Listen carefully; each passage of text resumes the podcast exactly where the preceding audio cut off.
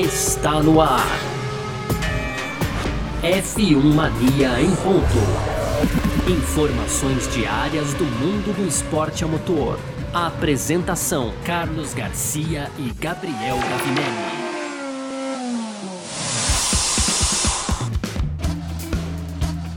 É isso então, valeu demais pela sua presença, valeu você que tá junto com a gente por aqui. Tá no ar mais uma edição do nosso podcast F1 Mania em ponto, sempre de segunda a sexta para você que tá ligado junto com a gente por aqui, a gente trazendo um resumo do que tá rolando aí no mundo do esporte a motor, certo? Conteúdo do site f1mania.net, entra lá também para ficar ligado em tudo que tá acontecendo no mundo do automobilismo aí.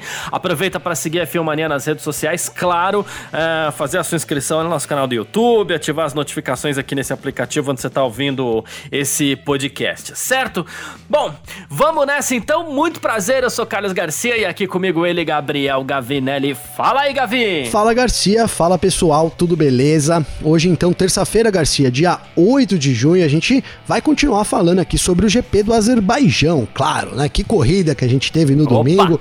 O primeiro bloco a gente vai destacar o vencedor. Então, Sérgio Pérez conseguiu vencer com a Red Bull, com a segunda Red Bull, hein, Garcia? E claro, depois disso, só elogios lá dentro da Red Bull. A gente vai falar disso no primeiro bloco. No segundo, continuamos ainda com o Baku, né? E aí a gente tem o Brau falando sobre que Baku pode ter sido uma demonstração das corridas de qualificação, hein, Garcia? Será? É se for isso, é uma boa, hein? Enfim, né? Tem também aí a Pirelli, as investigações da Pirelli sobre o que aconteceu com os pneus do Verstappen, do Stroll e também é, ainda sobre a Pirelli, né? O Seidler, então, dizendo que a gente não deve tirar conclusões precipitadas aí, Garcia. E para fechar, a gente fala ainda, continua falando sobre Baku. E aí tem relargada, tem a Mercedes é, meio recuando com relação ao protesto dela com a Red Bull. Tem também o, o Bottas tentando ainda entender a falta de ritmo que ele teve lá na Mercedes. E por fim, aquele incidente bizarro entre o Mazepin e o Schumacher. O programa tá recheado hoje, hein, Garcia? Pois é, e é sobre tudo isso que a gente vai falar aqui então nessa edição de hoje, terça-feira, 8 de junho de 2021, podcast F1 Mania em ponto tá no ar. Podcast F1 Mania em ponto.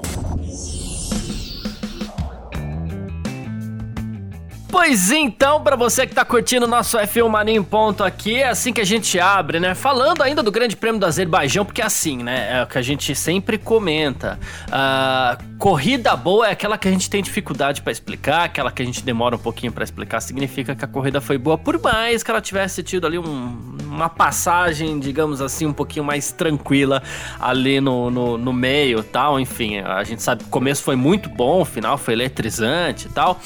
E assim, mas a gente precisa fazer reverência a um cara, né? Um cara chamado Sérgio Pérez. Ele que, assim, venceu esse grande prêmio do Azerbaijão, foi muito bem, como a gente falou algumas vezes aí, ó. Largou demais, largou bem demais. Ele fez papel de segundo, de primeiro piloto, foi lá, fez tudo que a Red Bull precisava que ele fizesse.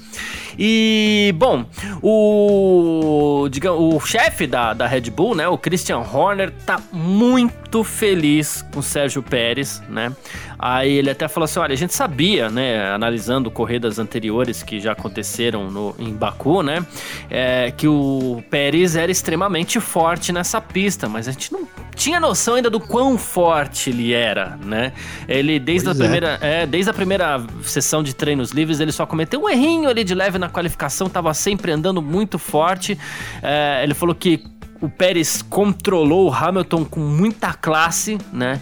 É, e que, assim, ele até comentou um negócio legal que ele falou assim: a gente sabe que uma primeira vitória com uma equipe nova é, dá uma moral grande pro piloto, ele superou nossas expectativas. E aí a frase que resume tudo isso: finalmente temos dois pilotos que têm algo a dizer, né? É, finalmente, hein, Garcia? Finalmente. finalmente. Ele falou assim: a gente passa a ter mais uma opção quando a gente sabe que o segundo piloto também pode vencer, dois pilotos que marcam muitos pontos regulares regularmente. É exatamente isso que a gente estava procurando e, bom, a Red Bull encontrou. encontrou, Garcia, encontrou. De, demorou para encontrar. É, a gente falou aqui, todo mundo falou, na verdade, né, da necessidade que a Red Bull tinha de ter um, um segundo piloto digamos que a, eu ia dizer a altura do Verstappen, né?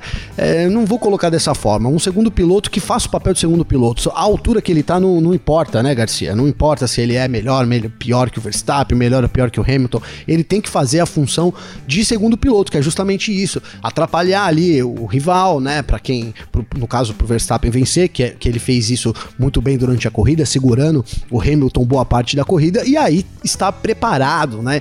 E mais do que isso, é, ocupar a posição ali de primeiro piloto, né? Entre aspas aí, quando isso for é, necessário, que foi o que aconteceu. O Verstappen quebrou, o Pérez é, manteve ali tudo bem. A gente teve um erro do Hamilton, não sei como é que ficaria ali se o Hamilton não errasse, mas o sino existe, né, Garcia? O Hamilton errou, o Pérez ganhou, o que importa é, é isso, né? Não vamos falar de si aqui, porque senão é, enfim, estamos complicado. E aí a gente tem, né, Garcia, então algo que, que a gente martelou, todo mundo estava martelando nisso, ó, a, a Red Bull precisa desse segundo piloto, porque, primeiro, em 2021, a gente tem outras equipes vindo muito forte, por exemplo, a McLaren, né, Garcia, própria Ferrari, então é importante que a Red Bull tenha um segundo piloto para garantir também ali, é, no pior dos casos, vamos colocar assim, a segunda posição ali entre os construtores.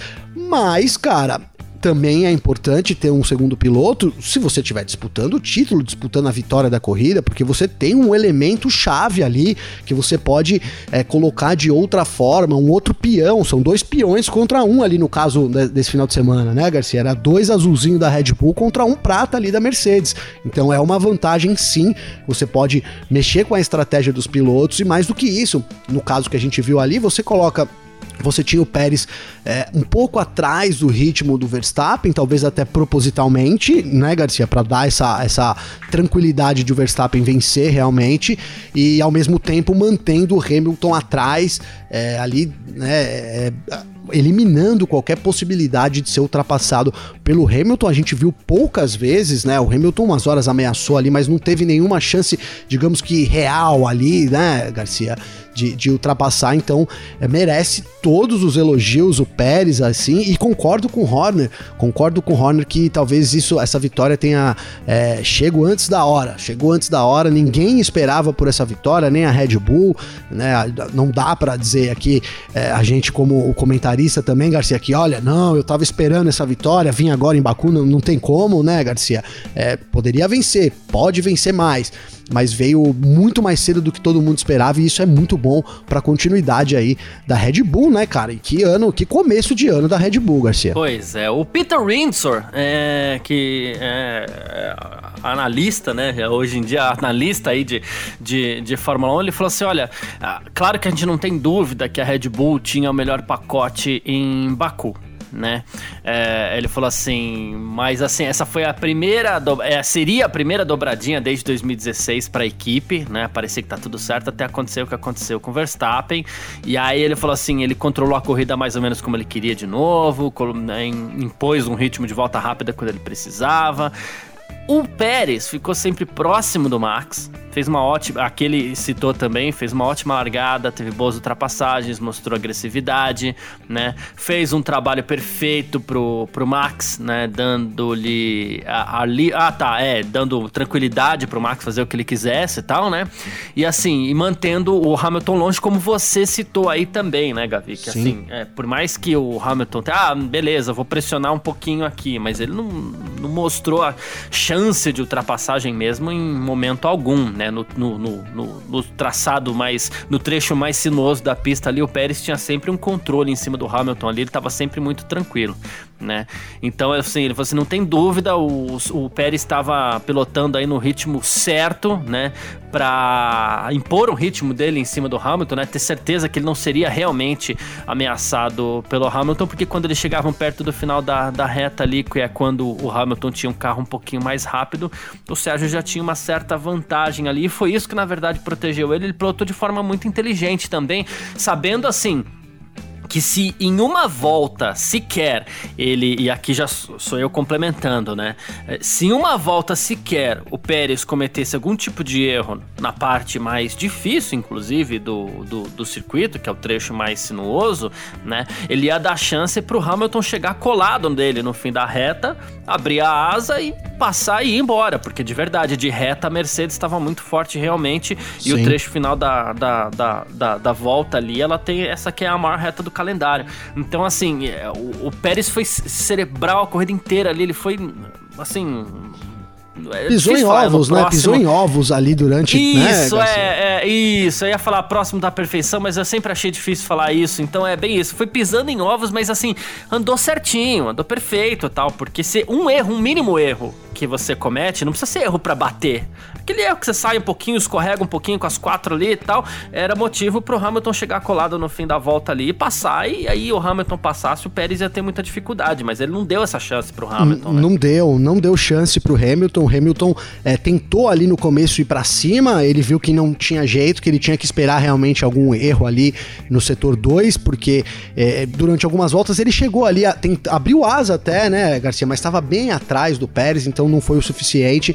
E depois já a gente já não tinha mais nem condições de abrir asa. O Pérez entrava ali na reta já um pouco mais de um segundo na frente do Hamilton. E aí, né, foi ali um, até uma hora que eu brinquei aqui no grupo da redação, é, o checkmate da Mercedes, né? Ali a gente tinha um momento na corrida em que estava claro que a Mercedes não tinha condições de vencer, muito por causa é, do, do, pacote que a Red Bull tinha, com certeza o melhor pacote lá em Baku, mas também por causa do desempenho dos pilotos e pelo, pela estratégia que completamente é, a favor da Red Bull no momento, né, Garcia? Então foi isso, mesmo com o, e o Hamilton soube reconhecer, né, em determinado ponto da corrida, a gente viu ali que os ataques também não, não né, cessaram e o Hamilton é, meio que estagnou ali atrás, né, Garcia? Se a gente não tivesse ali aquela, aquele acidente do Stroll, né, aquele primeiro furo de pneu, a corrida teria ficado assim, nessa parte que ficou, que a gente diz um pouco sonolenta, né, que a gente usou como descanso, né, o silêncio que precede o esporro, né, Garcia? Vamos isso, né, isso. Né, boa, essa frase é boa. Frase do Rapa, não é do Rapa, mas eu adoro o Rapa, então já cito aqui o Rapa também.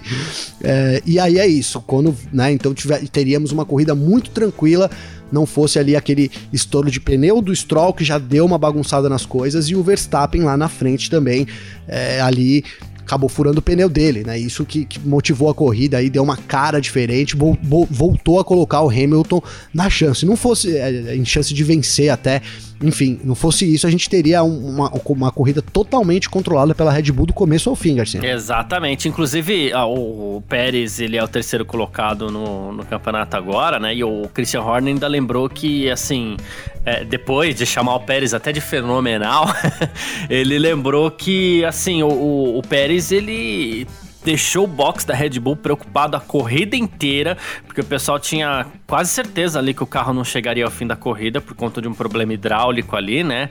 E o Horner até explicou, foi por isso que a gente ligou o motor do Pérez tão tarde, né, para tentar colocar o mínimo de pressão possível no sistema, né? Mas a gente ficou muito aliviado ao ver aquele carro cruzar a linha de chegada. É bom ter dois carros lá novamente, né? Ele falou assim: é, tô feliz por ele, satisfeito por todo o esforço da equipe, aquela coisa toda, mas assim, teve esse lance do alívio ainda, porque por pouco o Pérez não abandona, né? Tanto é que ao cruzar a linha de chegada, ele já recebeu ordens da equipe ali para parar o carro, né? Sim, sim, tinha esse problema hidráulico aí, é que poderia, imagina, a Red Bull dominando a corrida, hein, Garcia? Aí tem um, um furo no pneu, depois Nossa. um problema hidráulico e, né, modo seria, teria terminado o final de semana completamente o, o, em opostos, né? A gente coloca é. um final de semana onde a Mercedes está em vermelho ali, termina no vermelho, né? Precisando se recuperar, e a Red Bull é, com, no, no, no, no, verde com um sinalzinho demais do lado, né, Garcia? Porque dá uma moral muito diferente. E, e aí é isso, cara. Você tem um carro com problema na pista, né, Garcia? Se ele quebra ali, puta, teria sido uma tragédia.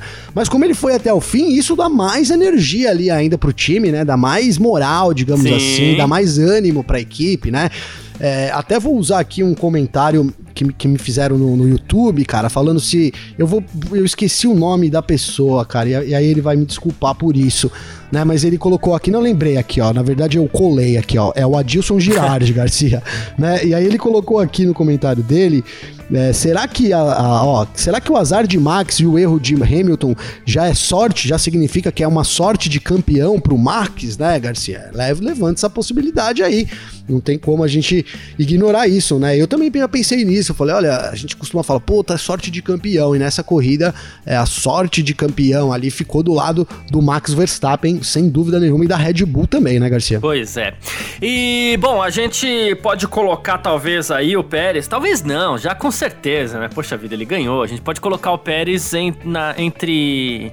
no mesmo patamar do, ou até acima já do Sainz, que a gente tinha falado dos pilotos que mudaram de equipe, estavam com dificuldade para se adaptar, né? Mas agora a gente já pode acreditar que o Pérez está adaptado também, assim como o Sainz está adaptado na Ferrari.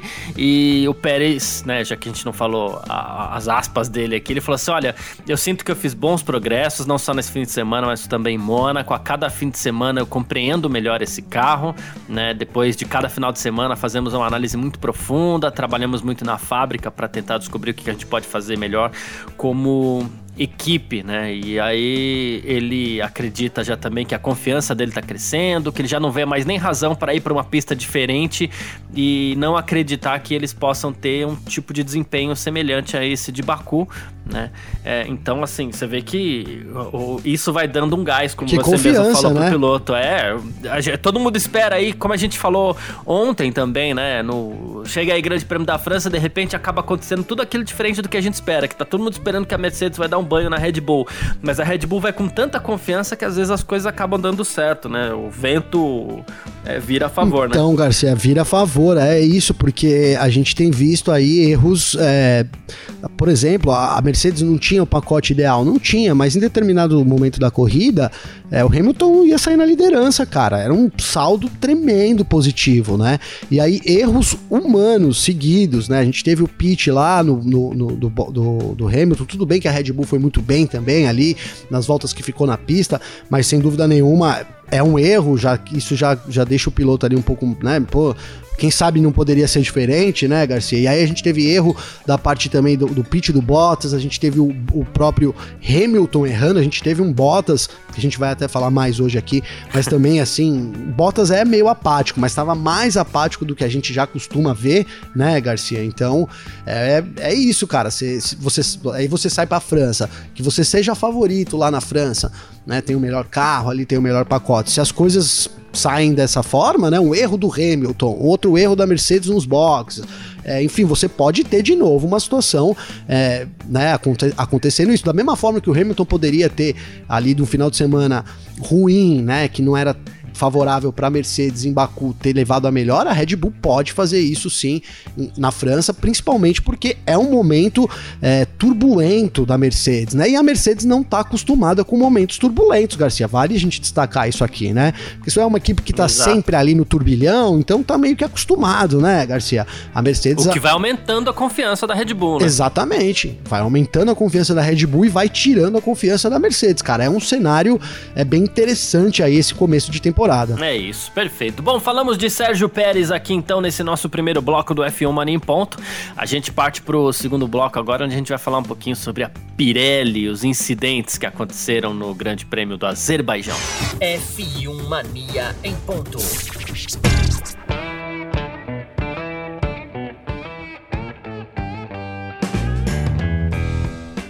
Independente dos motivos que fizeram esse campeonato ficar bem agitado aí, né? A gente teve a vitória do Pérez e tudo mais, mas assim, é, tivemos dois estouros de pneu com Lance Stroll e também com Max Verstappen. Estouros esses que aconteceram em meio à reta, causaram abandono dos dois, né?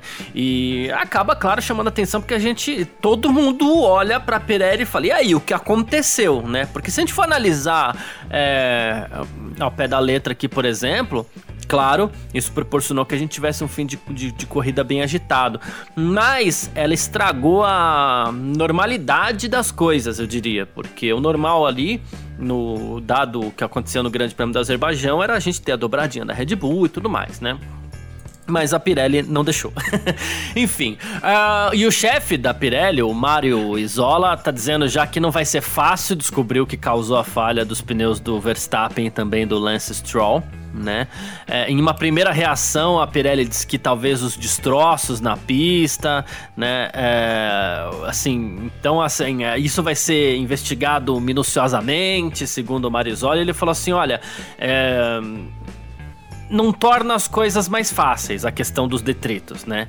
Ele falou assim: se você tem. Quando você tem um acidente, o pneu fica danificado em muitos lugares, os pneus são encaminhados para um laboratório, é feito um exame microscópico, mas de acordo com ele, o próximo passo agora é saber se algum corte foi causado quando o pneu estourou, se foi uma causa externa.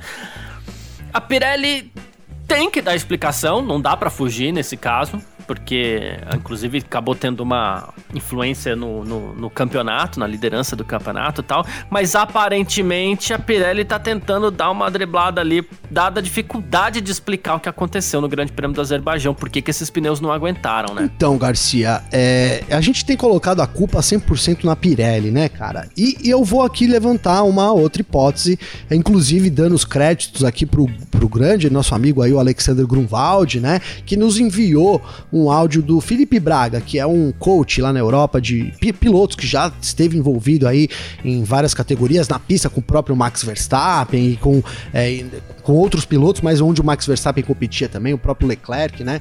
E ele trouxe um dado interessante, cara, que, que eu acho válido a gente colocar aqui, que é o seguinte: o Max, a gente sempre fala, né? Ah, porque o Max pilota, o jeito do Max pilotar, né? É, ninguém consegue se encaixar nesse jeito. E realmente, cara, ele tem um jeito maravilhoso de pilotar, né? É, isso é inegável, a agressividade, a, a, a, tomada de curva do Verstappen é diferente, cara. Então, e aí, segundo o áudio lá do, do Grande Braga também, é o seguinte: o Verstappen sempre foi um cara que pediu carros dianteiros, Garcia. Isso desde a época do kart ali. Então, ele vinha para uma configuração é, na pista já com o Carter, é, to, to, toda a parte é, voltada para a dianteira do carro, né? Em, em comparação com, com, os pilotos ali que mantinham um equilíbrio ou, ou ou outros que inclusive preferem carros um pouco mais traseiros do que dianteiros, né, Garcia? E aí, cara, o Verstappen tava no, no momento da corrida onde ele realmente estava forçando os pneus, Garcia, porque a gente tinha ali um estágio é, complicado da corrida, inclusive, é, de novo citando o Grum, onde a gente colocou lá no grupo, ficou parecendo realmente ali, né? Olha que os pneus talvez não durem a corrida toda, né, Garcia? E o Verstappen vinha numa sessão de voltas rápidas, cara. A gente estava caminhando para o fim da corrida, né? E o Verstappen queria, além de, dos 25 pontos da, da, da, da vitória, mais esse ponto de volta rápida. Ele tinha acabado de fazer a volta rápida, inclusive, né, Garcia? E acontece que isso estourou. Então, esse jeitão do Verstappen, esse talvez esse jeito que a gente fala que, olha, pilotagem dele e tal, seja alguma coisa que force mais os pneus do que os outros. Não seria nenhum absurdo a gente analisar isso aqui, Garcia. Então é isso.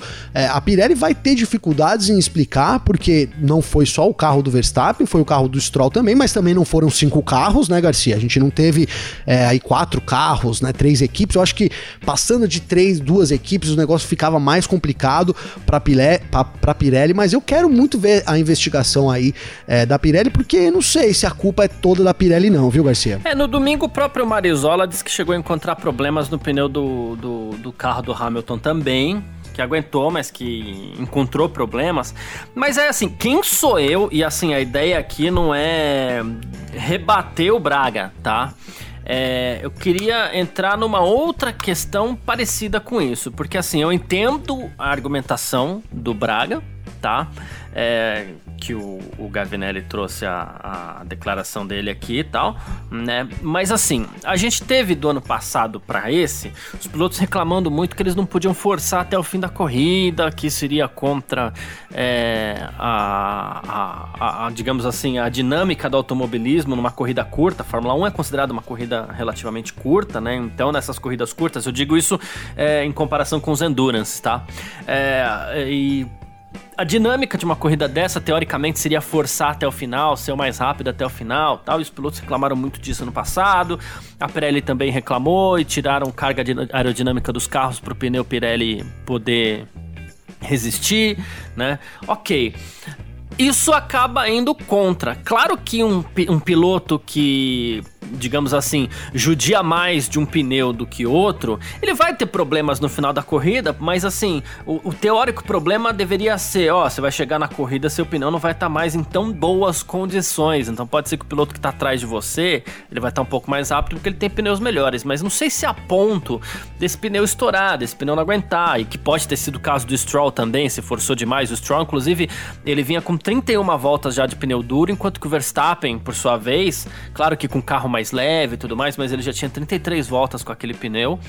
E, e assim, ambos pneu duro, né? Porque o Stroll largou com pneu duro e ele vinha muito bem, por sinal, para depois fazer a, a, a, parada pro pneu macio, mas o Stroll também tinha que forçar para que a estratégia dele desse certo, né? Então, assim, é, o Stroll larga com pneu duro, ele tava com pneu mais ou menos ainda, dava ritmo para ele ainda, porque o ritmo de volta do Stroll ainda não era ruim. Então ele tava forçando, a partir do momento que entrasse na janela ali do, primeiro, do pneu macio, provavelmente ele ia colocar esse pneu macio para fazer a, a parte final da prova, talvez se tivesse mais vantagem ainda por conta disso. O Stroll tava muito bem na corrida, inclusive, né?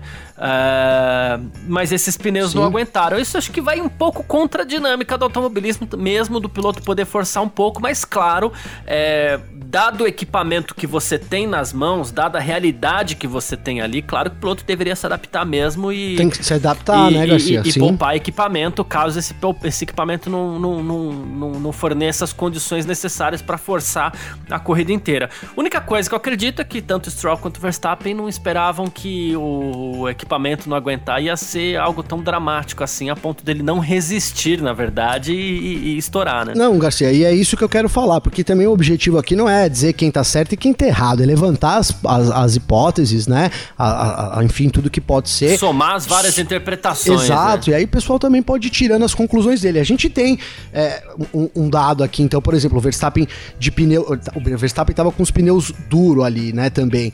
É, Isso. Já, tá, já tava com 33 voltas, mas assim, a equipe não, não, não tinha condição de monitorar que o pneu estava prestes a estourar. Eles têm essa condição de monitoramento, né, Garcia?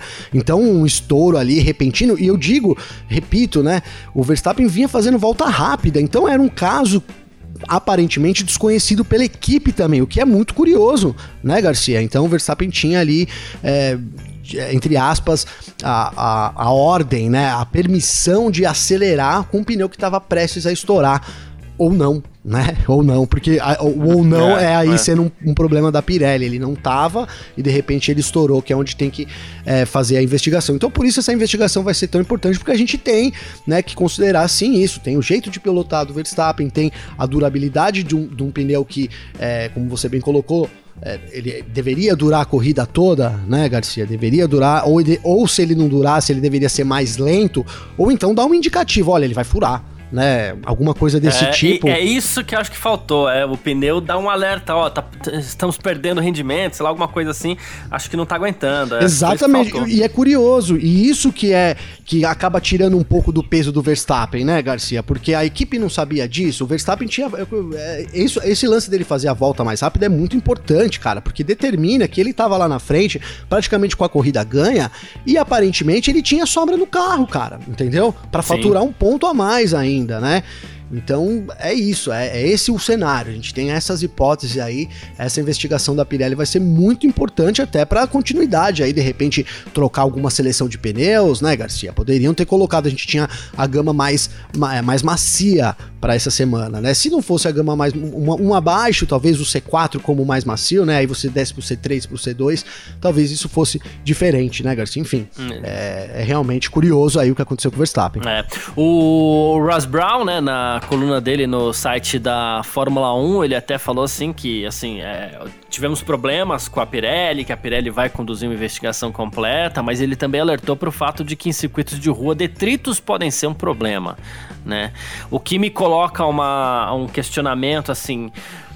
Foram acidentes em locais próximos, primeiro do Stroll, depois do Verstappen. Me vem à mente que se o Verstappen atropelou algum detrito, alguma coisa, pode ainda ter sido em decorrência do acidente do Lance Stroll. Que aconteceu um pouco antes, né? Foi um pouco antes da entrada dos boxes e o Verstappen um pouco depois da entrada dos boxes, né? Uh, se o Verstappen é, pegou algum detrito do Stroll, me volta o questionamento que eu tive na hora. Aquele acidente do Stroll me parecia muito cara de bandeira vermelha, tipo, para a corrida, você tá na entrada dos boxes, sabe? É, limpa tudo que tem para limpar e beleza. Dá mais o Michael Masi, né? Dá mais o Michael Masi, e limpa tudo. Já o acidente do Verstappen me parecia aquele acidente do tipo, ó, acabou a corrida, não tem muito o que fazer. Se for em safety car até o final, eles aguentam, né? Mas ali é que ele Sim. acabou resolvendo parar para fazer a, pra, pra dar a bandeira vermelha, né? Então, assim, me pareceu inclusive uma inversão de, de de, de valores ali na é, hora. Ele, é, é, até legal a gente falar dessa bandeira vermelha, porque bastante gente comentou comigo sobre isso, né? Por que, que na primeira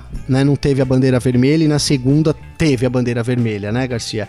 É realmente a segunda eu, eu consigo entender. O difícil é explicar por que não teve na primeira, né, Garcia? Sim. Isso realmente eu vou, não, não tem muita explicação. Na segunda, o, o diretor de prova resolveu parar para a corrida não encerrar no safety car, né, Garcia? Uhum. Óbvio que foi isso, né? É, senão ali teria demorado algumas voltas para limpar o carro, para retirar o carro e tudo mais. A corrida teria acabado ali. Então, com safety car, é uma corrida meio que acaba assim, bem para baixo, né, Garcia? Vamos falar a verdade, né? Corrida terminando com safety car.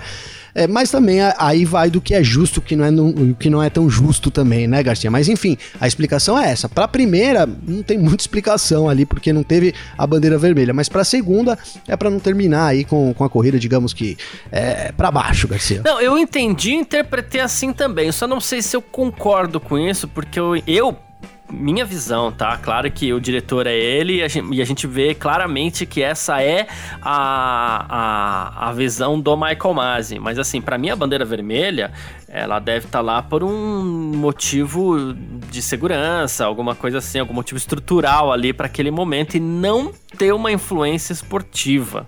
Eu não gosto quando algo externo influi esportivamente no resultado das coisas. E poderia ter influ influenciado aí é, a partir do momento que o Hamilton passou Sim. o Pérez na largada. Se ele freou ou não na curva ali, são outros 500, mas ele passou o Pérez na largada.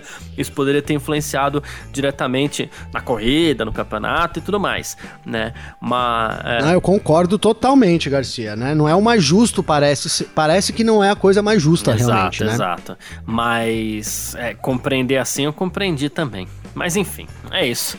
Ah, a gente aguarda as explicações da Pirelli que devem aparecer em breve. gente até imagino já, eu tinha achado interessante essa escolha aí dos pneus mais macios, mas a gente já, já imagina que para as próximas corridas a Pirelli possa ser um pouco mais cuidadosa com a escolha desses pneus, que talvez não sejam tão macios assim. Mas é isso. Pois é. Vamos lá então para o nosso terceiro bloco. F1 Mania em ponto. E nesse nosso terceiro bloco, a gente parte para as nossas rapidinhas aqui para você continuar sempre por dentro do que tá rolando aí no mundo do automobilismo. E, bom, ainda falando sobre essa bandeira vermelha no final da prova, ela nos proporcionou uma corrida de duas voltas, né, Gavi? Porque no fim das contas eles largaram e deram duas voltas, a volta 50 e a volta 51, porque a volta 49, ela foi a volta de apresentação ali para os carros realinharem no, no, no, no pit lane, no, no, no, no grid de largada, na verdade né? E o Ross Brown ainda, né, falando sobre ele, é, no, na coluna dele lá no site da Fórmula 1, ele falou assim, olha, eu fiquei animado ao ouvir vários comentaristas dizer que a gente precisa de mais 10 voltas de ação, algo que a gente viu aí nas últimas duas voltas do Grande Prêmio do Azerbaijão, e que este seria um bom aquecimento para as corridas de qualificação. As corridas de qualificação vão ser um pouco mais longas, vão ter cerca de 17, 20 voltas, mas é bem possível que tenhamos as mesmas disputas emocionantes de ontem, porque os pilotos não vão ter que se preocupar em economizar pneus. É, eu não sei se eu concordo 100% porque eles vão ter que economizar carro pro domingo, né? Mas, enfim, essa é a visão do Ross Brown, Gavinelli. é, o Garcia, eu achei que ele. Né, eu sempre gosto do, do, das falas do Ross Brown, mas nessa, nessa ele foi um pouco oportunista, talvez, porque não vejo muita ligação, Garcia. boa, oportunista, boa. Né, né, ele aproveitou ali a oportunidade, ah, vou falar aqui das corridas de qualificação, porque, não sei, não vejo muita relação, são, primeiro que a gente foi, é, foi é, bandeira verde, bandeira branca e bandeira quadriculada, seguido, né, Garcia? Foi. Três voltas, então a gente vai para 20, muda completamente, né, muda completamente. O começo de corrida, todo começo de corrida é animado mesmo, as duas, três primeiras voltas, né, Garcia? Então, não sei, é, ainda vou aguardar a corrida de qualificação para ver como é que vai ser isso daí, viu? É, eu tenho a leve impressão que uma coisa não tem nada a ver com a Forçou, outra. né? É. Deu uma forçada, deu, né? Deu, deu, deu. Ali é uma corrida que vai ter três pontos pro vencedor e vai definir o grid de largada, a corrida de qualificação. O que a gente viu domingo foi uma corrida, o resultado final, valia 25 pontos um ali. Sprint, é. um super master sprint, é. né? Race ali. Eu acho que não tem nada a ver, seu Brown. uh,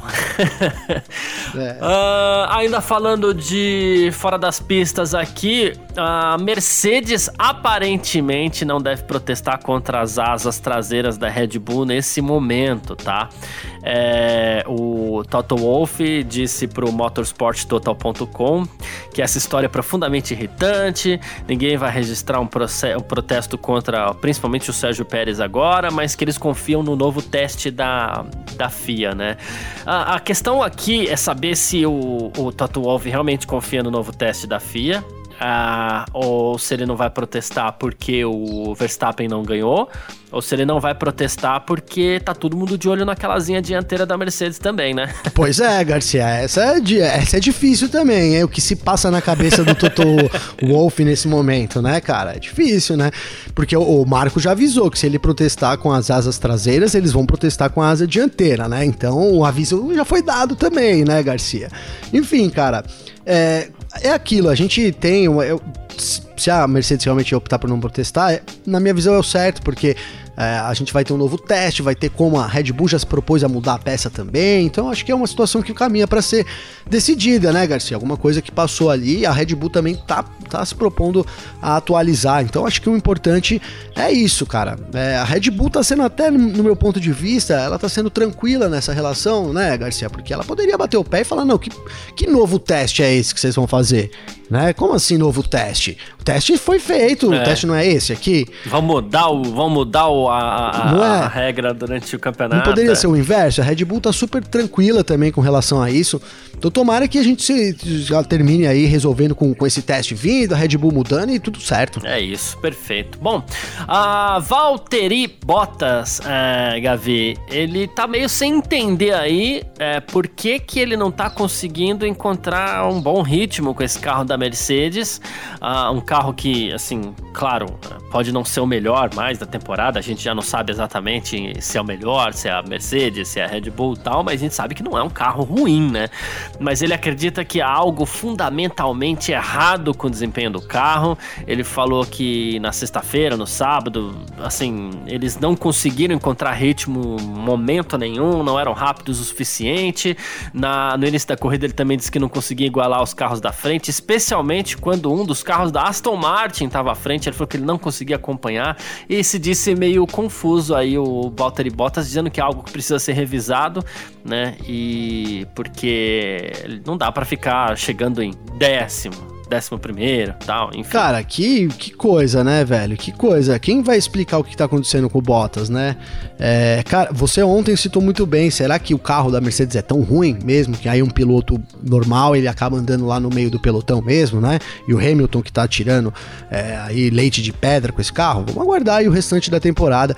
Mas, cara, o Bottas tá, assim, claramente né, para mim, claramente, ele demonstra que ele tá no fim da. da não tem mais nem clima para ficar muito lá dentro da Mercedes, sabe, Garcia? Né, depois, até que o, o Wolf culpou ele lá pela porca lá de 200 horas, Sim. lá, não sei, 96 horas, tô brincando 200, mas foram acho que 96 horas, né? Não sei se foi isso mesmo. Sei lá, foram muitas horas para tirar a porca. Eu acho que o, o, Bottas notou também que o negócio não tá muito pro lado dele e isso pode tá, tá, tá tá prejudicando toda, todo o final de semana dele. E, e ainda reafirmo aqui, né, que, na, que na, na, corrida o Bottas não progrediu da décima posição, teve a chance, mas a Mercedes também vacilou com ele ali, meio que esqueceu, ele jogou ele pro lado, e isso vai detonando o psicológico do piloto também, né, Garcia? Exatamente. Partindo do princípio, é aquela história, partindo do princípio que ele não é um piloto definitivamente fora de série, pode ser que o Hamilton esteja realmente andando mais que o carro. Agora, é, se o carro for o que ele tá apresentando ali de brigar por pódio e tudo mais, e aí é imperdoável a forma como o Bottas tá se comportando mesmo, né? Sim. Enfim, no final do Grande Prêmio do Azerbaijão, a gente teve um último lance ali que, no fim das contas, é, não ganhou tanto destaque na transmissão, mas depois a gente pôde ver ali que o, o Nikita Mazepin deu uma fechada no Mick Schumacher, né?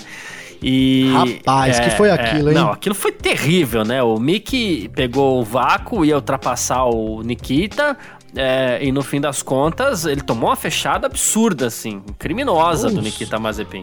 Um susto, tomou um susto ali, hein, Garcia? É, é. E Cara, aí o Mick um ficou absurdo. bravo. É, o Mick ficou bravo com toda a razão. Falou, quer matar a gente, que não sei o quê. A equipe pediu calma, disse que depois resolve e tal, né?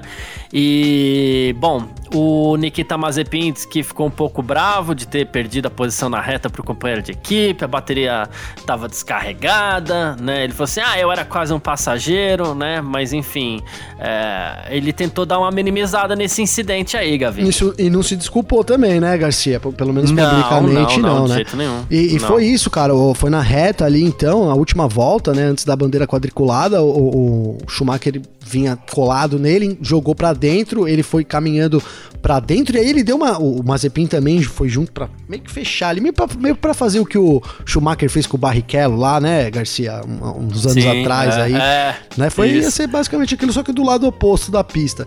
E, e aí o. No momento ali que ele tava chegando do lado, ele deu uma tremida estranha, né, cara? Porque você viu que o carro. É, não foi que ele. Ele deu uma, uma balançada no volante ali, não entendi muito bem, né, Garcia? Realmente uma manobra Sim. desastrosa aí do Nikita Mazepin poderia ter provocado um grande acidente, né, cara? Tá louco ali, um acidente ali, é, os muros muito próximos, mesmo que não, não é, a gente viu que duas pessoas ali, o Stroll e o Verstappen batendo no muro, não aconteceu nada, mas é um impacto muito grande, além de danificar o equipamento da equipe, né, cara? Exato. Tudo bem que aí o pai dele paga, mas não tem esse direito, né, Garcia? Exatamente. É, mas é isso. Bom, é, mais uma repreensão. Inclusive, esse incidente ficou de ser investigado pela FIA e pode ser que o Mazepin venha a ter alguns problemas ainda por conta desse, dessa, dessa fechada aí mesmo que ele deu no Mick Schumacher, né?